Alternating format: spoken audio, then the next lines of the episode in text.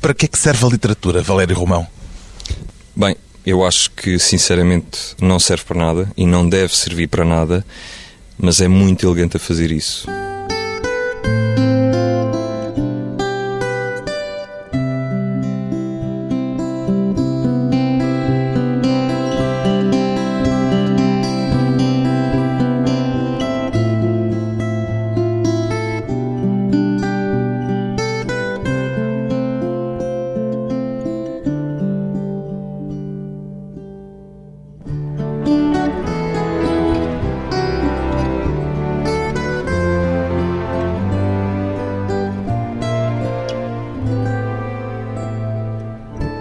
Valério Romão, 40 anos, escritor. O que é que a literatura já mudou em si, Valério Romão?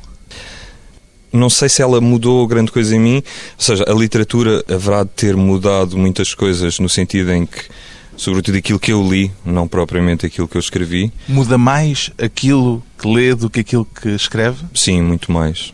Muito mais. Mas não é muito mais intenso aquilo que escreve pelo envolvimento emocional que põe ao escrever do que aquilo que lê, independentemente de serem leituras importantes na sua vida e na sua formação?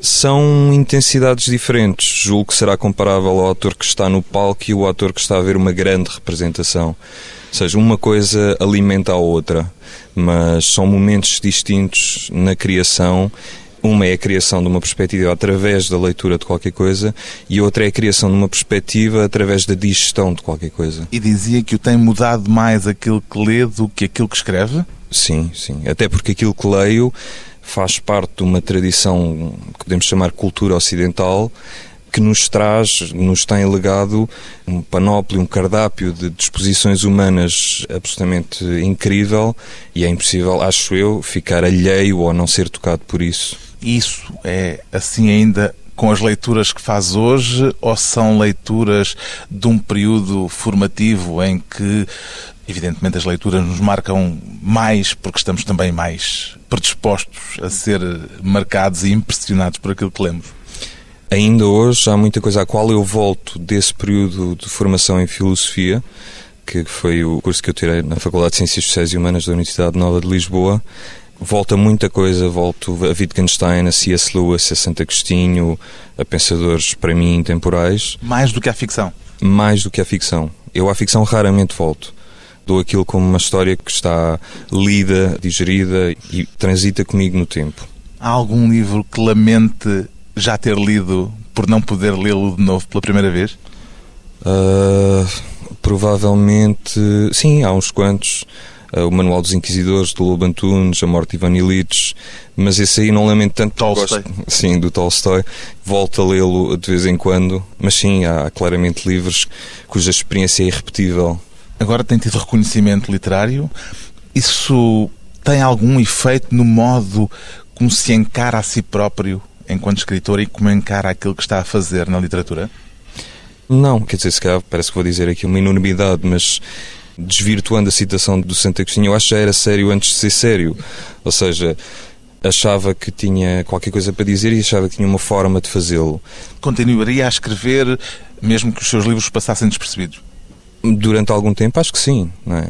Não sei se tinha feito para o poeta obscuro e não lido, digamos, mas é uma necessidade e nesse sentido provavelmente seria qualquer coisa à qual faltaria depois uma reciprocidade uma espécie de amor não correspondido. Pois bem, Valério Romão é o autor de dois romances e dois livros de contos, todos muito marcados por um forte pessimismo existencial. Considera-se um pessimista, Valério Romão? Considero-me lúcido. Se daí advém uma visão menos glamourosa? Glamourosa da realidade, talvez, mas não acho que seja um problema na medida em que essa visão glamourosa e essa visão positiva da realidade já existe em 80% da literatura que se faz. Portanto, a minha contribuição para isso é absolutamente desnecessária. Não se sente na obrigação de contribuir para um, um certo feel-good qualquer que seja preciso cultivar? Nada, nada, nada. Nada, até porque esse grande rio do entretenimento na sociedade ocidental não precisa de mim para nada. É uma coisa tão caudaliana, tão enorme que pff, não faço lá nada. Ou, pelo contrário, eu sou, ou pelo menos vejo-me assim, talvez as coisas mudem, uma espécie de outro tipo de fauna que as pessoas vão ver por interesse, por outro interesse. Boa parte daquilo que tem escrito gira em torno do universo familiar. O livro de contos que acaba de publicar chama-se precisamente Da Família. O que é que o universo familiar tem de especialmente atraente para si, Valério Romão?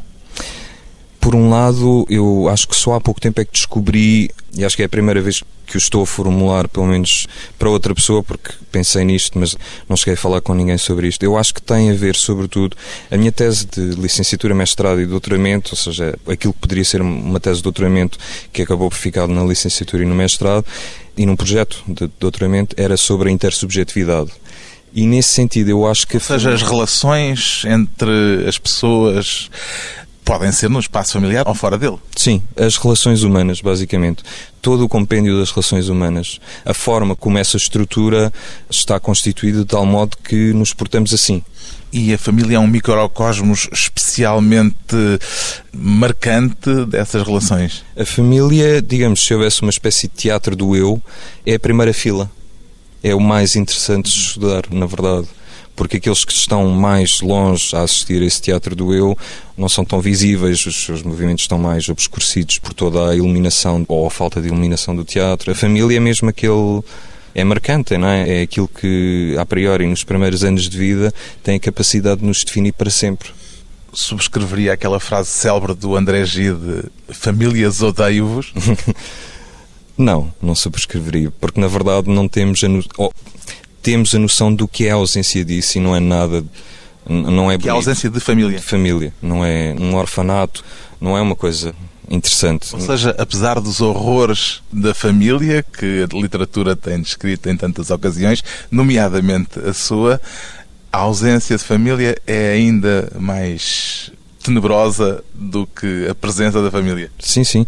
Eu acho que é como aquela paródia da democracia ser o, o melhor dos piores sistemas. Ou... É o pior de todos os sistemas, excluindo todos os outros. Excluindo todos os outros. E a família será qualquer coisa dentro desse género, porque realmente não temos outra forma de. Quer dizer, todas as tentativas, desde a República de Platão até ao socialismo experimental dos anos 60, de constituir famílias alternativas em que não houvesse relações hierárquicas, tudo isso falhou. E mesmo estas tentativas mais modernas de constituir famílias alternativas em que o género não é uma componente decisória, nós vamos ver o resultado disso daqui a 30, 40, 50 anos. Partilha aquela ideia de Tolstói, que tão repetida, aliás, já se tornou um clichê, segundo a qual as famílias felizes são todas parecidas, enquanto as famílias infelizes são infelizes, cada uma à sua maneira? Mas as pessoas também são assim, não é? Não são só as famílias. As pessoas felizes são todas parecidas? Sim as pessoas felizes têm uma componente. A felicidade partilha-se, a infelicidade não se partilha. Mas isso quer dizer que são mais desinteressantes literariamente? Não, quer dizer que têm traços mais facilmente caricaturáveis, talvez. As pessoas infelizes são. são uma espécie de espetáculo cuja observação é mais demorada, mais contemplativo. Era capaz de se dedicar a observar e a escrever sobre uma família feliz, como tem escrito, em certo sentido, sobre famílias infelizes? Eu acho que sim, não sendo exatamente o meu motivo preferido, como uma natureza morta pode não ser o motivo preferido de um pintor, acho que era capaz de pintar uma natureza morta desse estilo. Uma natureza morta já indica a partida que é qualquer coisa de pouco vivo, justamente. Ah, tenho este preconceito, provavelmente, que a felicidade da não transpira ali uma coisa interessante, não é? Se está tudo a correr bem, o que é que eu vou dizer? Cresceu numa família literariamente interessante ou numa família equilibrada? a minha família é muito interessante, é uma família italiana, portanto, em que as pessoas falam muito e gritam muito umas com as outras e, e gostam muito umas das outras eh, de formas muito exuberantes. Isto não era para ser intrusivo, era para lhe perguntar quanto daquilo que ficciona é que vem da sua experiência direta? Quase tudo aquilo que eu ficciono vem da minha experiência direta, mas normalmente são coisas de observação do dia a dia. Hoje, por exemplo, escrevi uma coisita no Facebook, um poema pequeno, tinha a ver sobre uma pessoa ter entrado na empresa e ter dito duas frases. Olha, tem aqui o cartão da refeição e aquilo começou a revolver na minha cabeça e acabou por ser um pequeno poema. E muitas das coisas que escrevo têm a ver com isso, coisas que fez no café, histórias. Por exemplo, a Joana foi uma história que me contaram que não era obviamente com aquele final nem com aquela complexidade, mas ainda assim era uma história muito interessante que me ficou a matutar na cabeça imenso tempo. E anda sempre com as antenas alerta e despertas para pequenas histórias, pequenos episódios, pequenos fragmentos da realidade? É uma coisa que eu próprio não controlo. Não tenho controle sobre isso. Então, estou sempre numa espécie de osmose para com a realidade que me rodeia e vai caldeando e vai ficando. E, e quando dou para mim, estou-me a lembrar de uma história que se calhar eu vi num café de um amigo meu há 5 ou 10 anos e a pensar, olha, que isto era. Ou então aparece mesmo já escrita, plasmada, e só depois é que eu percebo de onde é que ela vem. Antenas sempre alerta.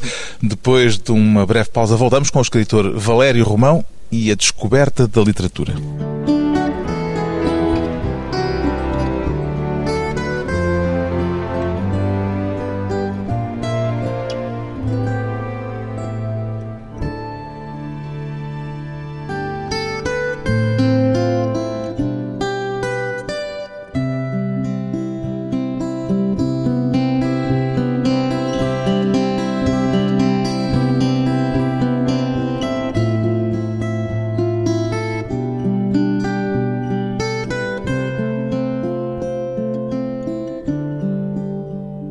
Regressa à conversa com o escritor Valério Romão, que acaba de publicar um novo livro de contos com o título Da Família. Lembra-se de qual terá sido o seu primeiro grande entusiasmo literário, Valério Romão?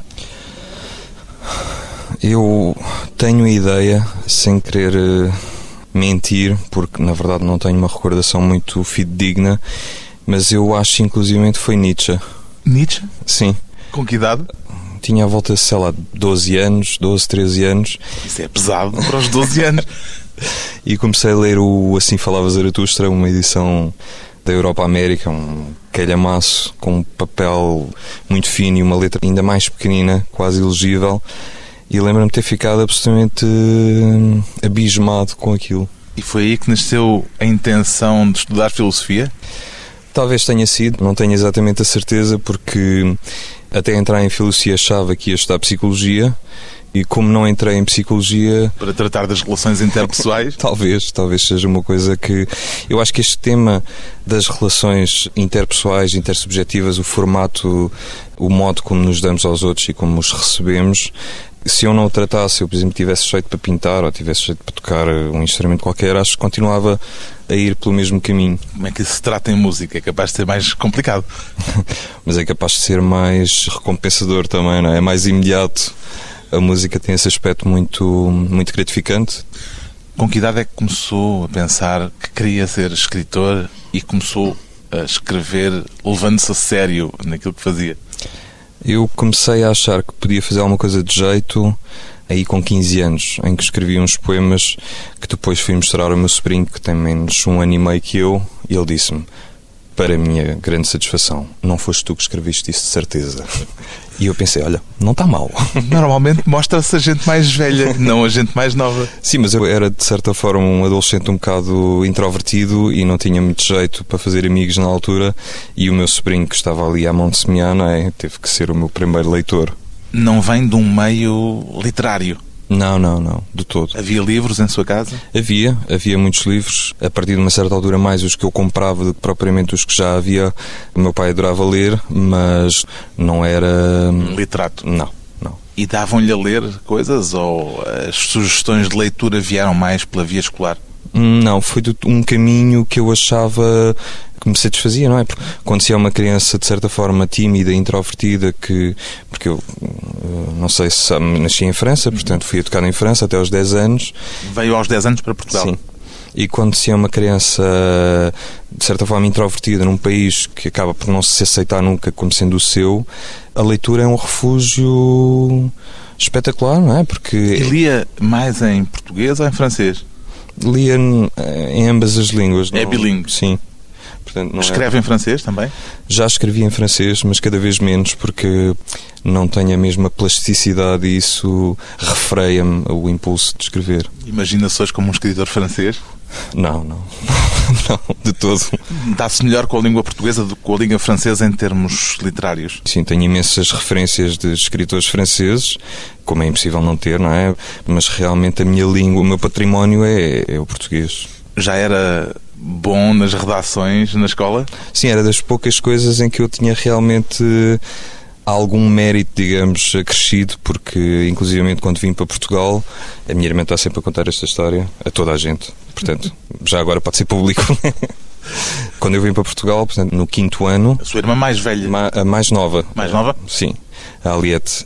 Tenho duas irmãs, ambas bastante mais velhas que eu, porque eu fui assim uma, um projeto muito. Não fui um projeto, foi um acontecimento, um incidente.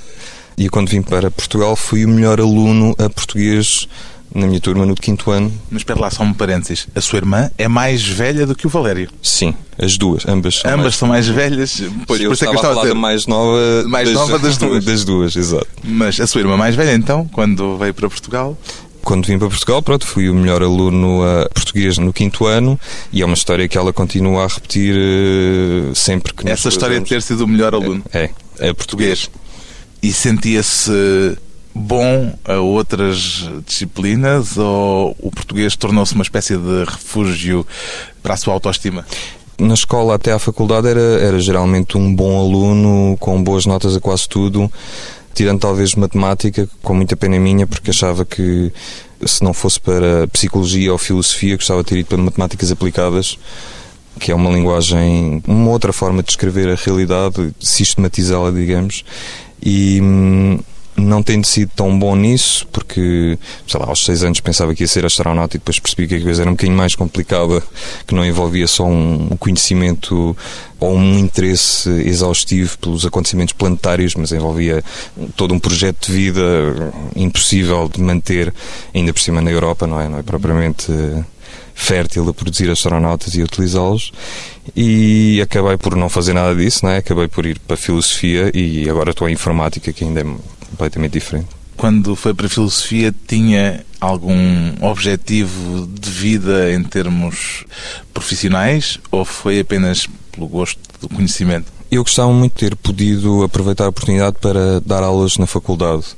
Acho que era uma coisa que eu teria feito bem, mas como não tive uma média suficientemente boa para ir para doutoramento, aliás, eu fui para doutoramento, mas depois nas histórias das bolsas da FCT, fui recusado imensas vezes porque o projeto à partida não era interessante, que era sobre intersubjetividade. e acabei por, por exaustão desistir. Ainda perdi imensas páginas, mas depois ficou tudo. Depois vai parar à informática que parece Sim, à partida não ter grande coisa a ver com a intersubjetividade, bem pelo contrário. É engraçado porque, por um lado, tem uma relação muito forte quando se programa um computador ou quando se pensa em inteligência artificial, está-se, de certa forma, a interagir com um sistema em que as leis básicas da intersubjetividade estão ausentes, mas em que existe um nível de consciência, não é de consciência, mas um nível de inteligibilidade passível de ser estudado. É como quando temos um, um braço amputado, é que percebemos o que é viver sem um braço e o que é ter um corpo inteiro, ou seja, a noção por contraste de ter um braço amputado faz-nos remeter para a noção do corpo perfeito esta consciência amputada de um sistema informático, não é? Porque produz de alguma forma resultados inteligíveis, mas não tem uma consciência associada, faz-nos pensar o que é que faltaria mais, como é que eu podia pôr uma consciência nisso de forma a que este sistema falasse comigo. O que é que falta ali para aquele ser humano? Exato. O seu primeiro romance conhecido chama-se Autismo. É relativamente recente, mas tem pelo menos um outro anterior que renegou. Como é que se chamava esse outro? Não faço ideia, não me lembro. De certeza? Já o pôs tão de parte que já nem se lembra? Eu acho que nem há outro. Com sorte, foi guilhotinado há muitos anos Porquê que o baniu? Nem sei do que é que estamos a falar.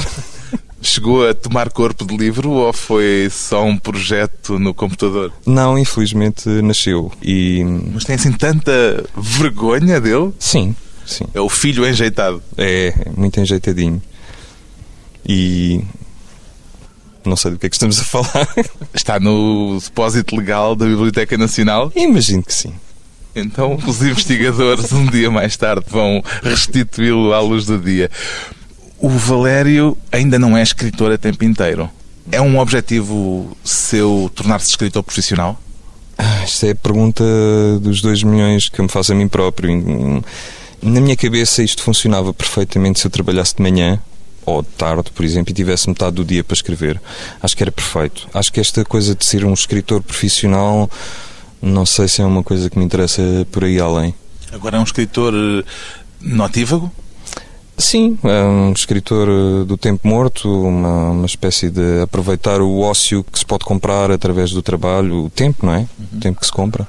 Dias de folga, fins de semana? Férias que se metem para escrever. Eh, para acabar a Joana meti duas semanas de férias, para acabar o autismo também meti duas semanas de férias. Normalmente os projetos andam até ao ponto em que depois têm de ser terminados é. de súbito? É, andam até um certo ponto num ritmo mais ou menos controlável e depois tomam conta de mim e dizem não, agora vais ter que ficar comigo aqui em casa fechadinho e não vais fazer mais nada. Mas tem receio da ideia de se tornar escritor a tempo inteiro? Tenho um bocado porque faz-me pensar que depois esse tipo de atividade acaba por condicionar-me no modo em que eu vivo daquilo. E vivendo daquilo, se calhar tem que fazer escolhas que têm que ver com um critério que não é literário. E isso assusta-me. Um susto que mais tarde ou mais cedo vai ter de ser enfrentado. Depois de mais um curto intervalo, voltamos com Valério Romão e os mistérios da família.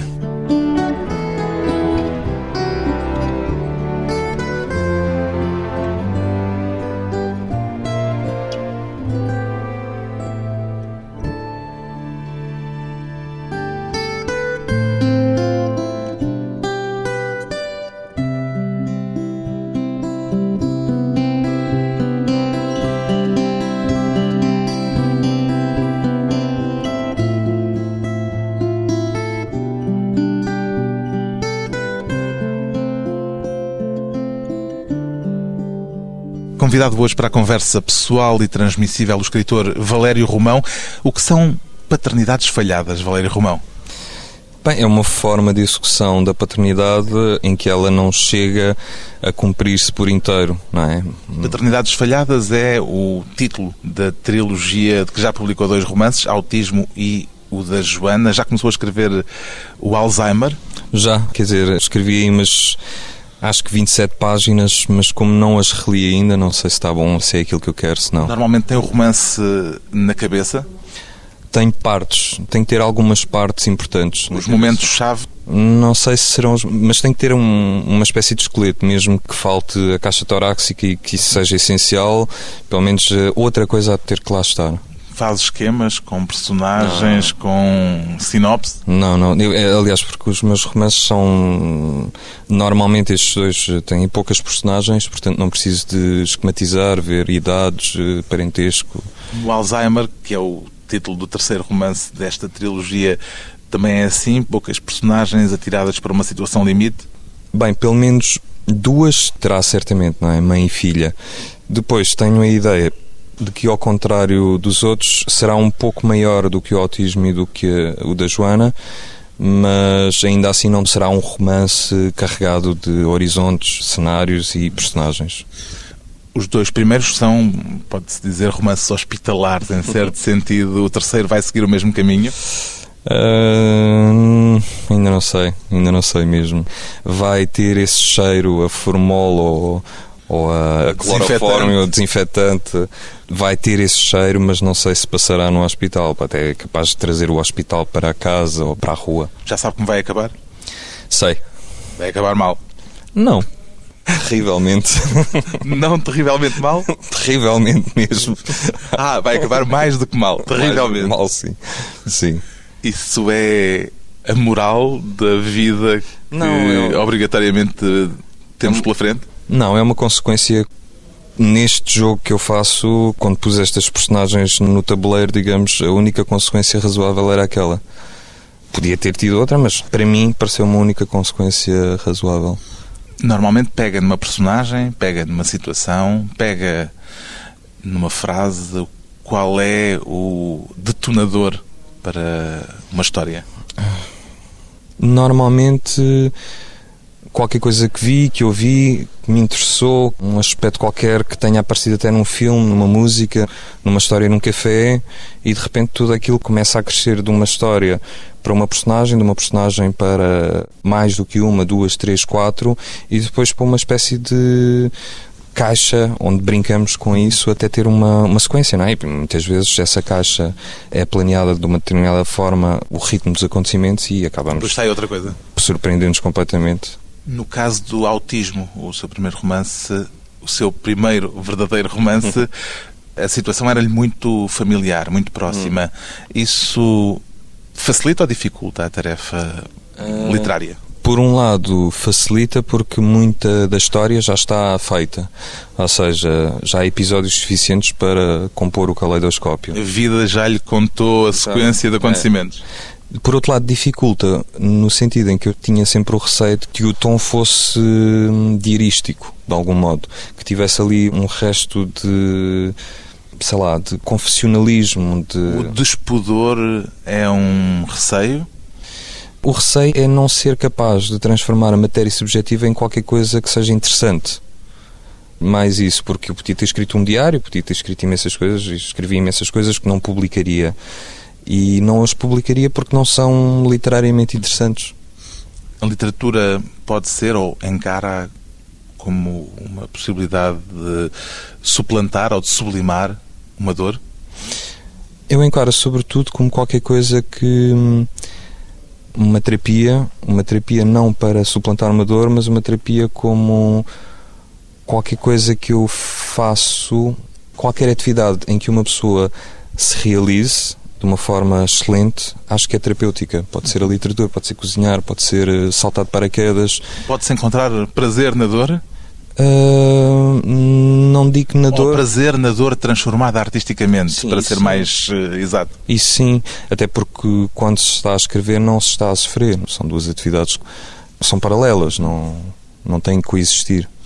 E que sentimentos é que imagina provocar no leitor de romances às vezes tão excruciantes como aqueles que tem escrito? Romances e contos.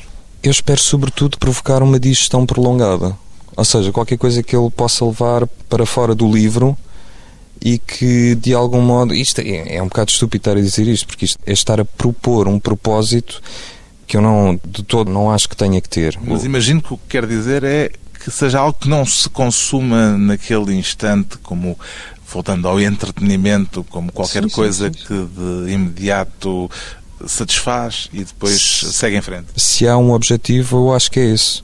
Algo que tenha uma digestão mais prolongada do que aquilo que é costume, não é? Que marca as pessoas? Já é uma coisa que as mude?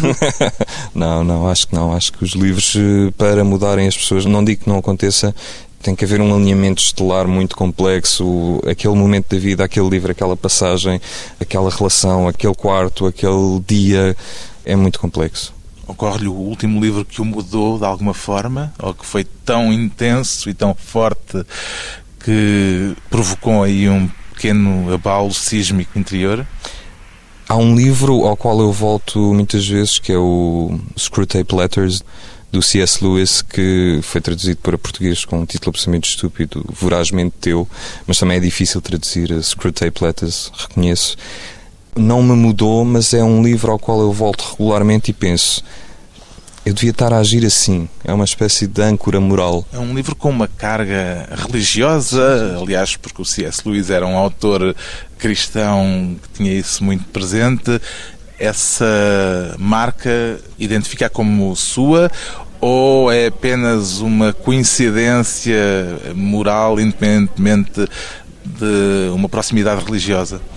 Eu acho que o cristianismo, enquanto sistema, para já enquanto religião, é uma coisa absolutamente fabulosa, alguém propor que se deve amar o próximo e que isso deve ser o pilar amar o próximo e amar a Deus deve ser o pilar de todo o comportamento possível.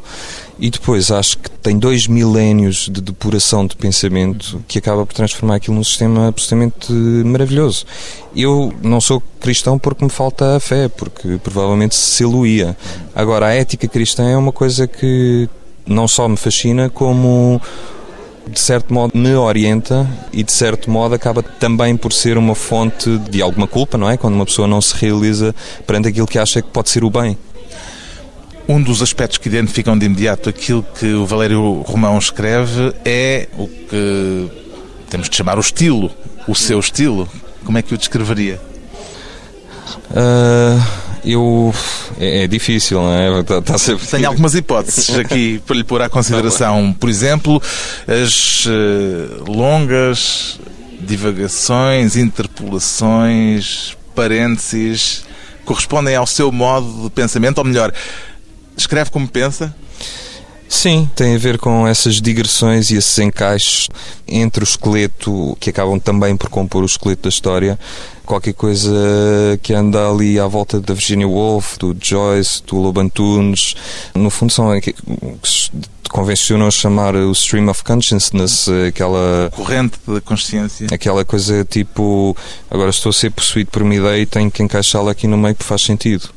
Por contraponto a uma escrita mais plana, mais límpida, digamos assim, mais cristalina, é uma recusa desse estilo mais em voga hoje consciente ou simplesmente acontece assim e aconteceu escolher este caminho identificando-se com ele? Acontece assim, não, não é uma. Não é, não é ideológico? Não, não, não, não, não, de todo. Mas... O estilo impôs-lhe, é isso? Sim acabo agora por ter alguma capacidade, de, depois do autismo e depois da Joana, depois destes contos, acabo agora por ter alguma capacidade de modulá-lo e dar-lhe outras possibilidades, digamos. Mas ainda assim, sim, o estilo impôs-me e mesmo os escritores que eu mais amo ler são escritores que têm alguma desta componente de retorcido, de burilado, trabalhado, às vezes até barroco, até ao limite do barroco. É assim a sua cabeça? sim. Não é um lugar muito interessante. Pelo contrário, pelos vistos, tendo em conta a recepção que os seus livros têm tido, parece ser interessante para muitos leitores. Porque isso é a fase depurada da minha cabeça, já estirpada de tudo o que é nocivo. Surpreendeu a reação e a apropriação que tantos leitores têm feito daquilo que escreveu e publicou? Surpreendeu-me porque eu achava que ia ter leitores, sim, não, quer dizer, não estava convencido que havia pessoas que se interessavam pelas mesmas coisas que eu.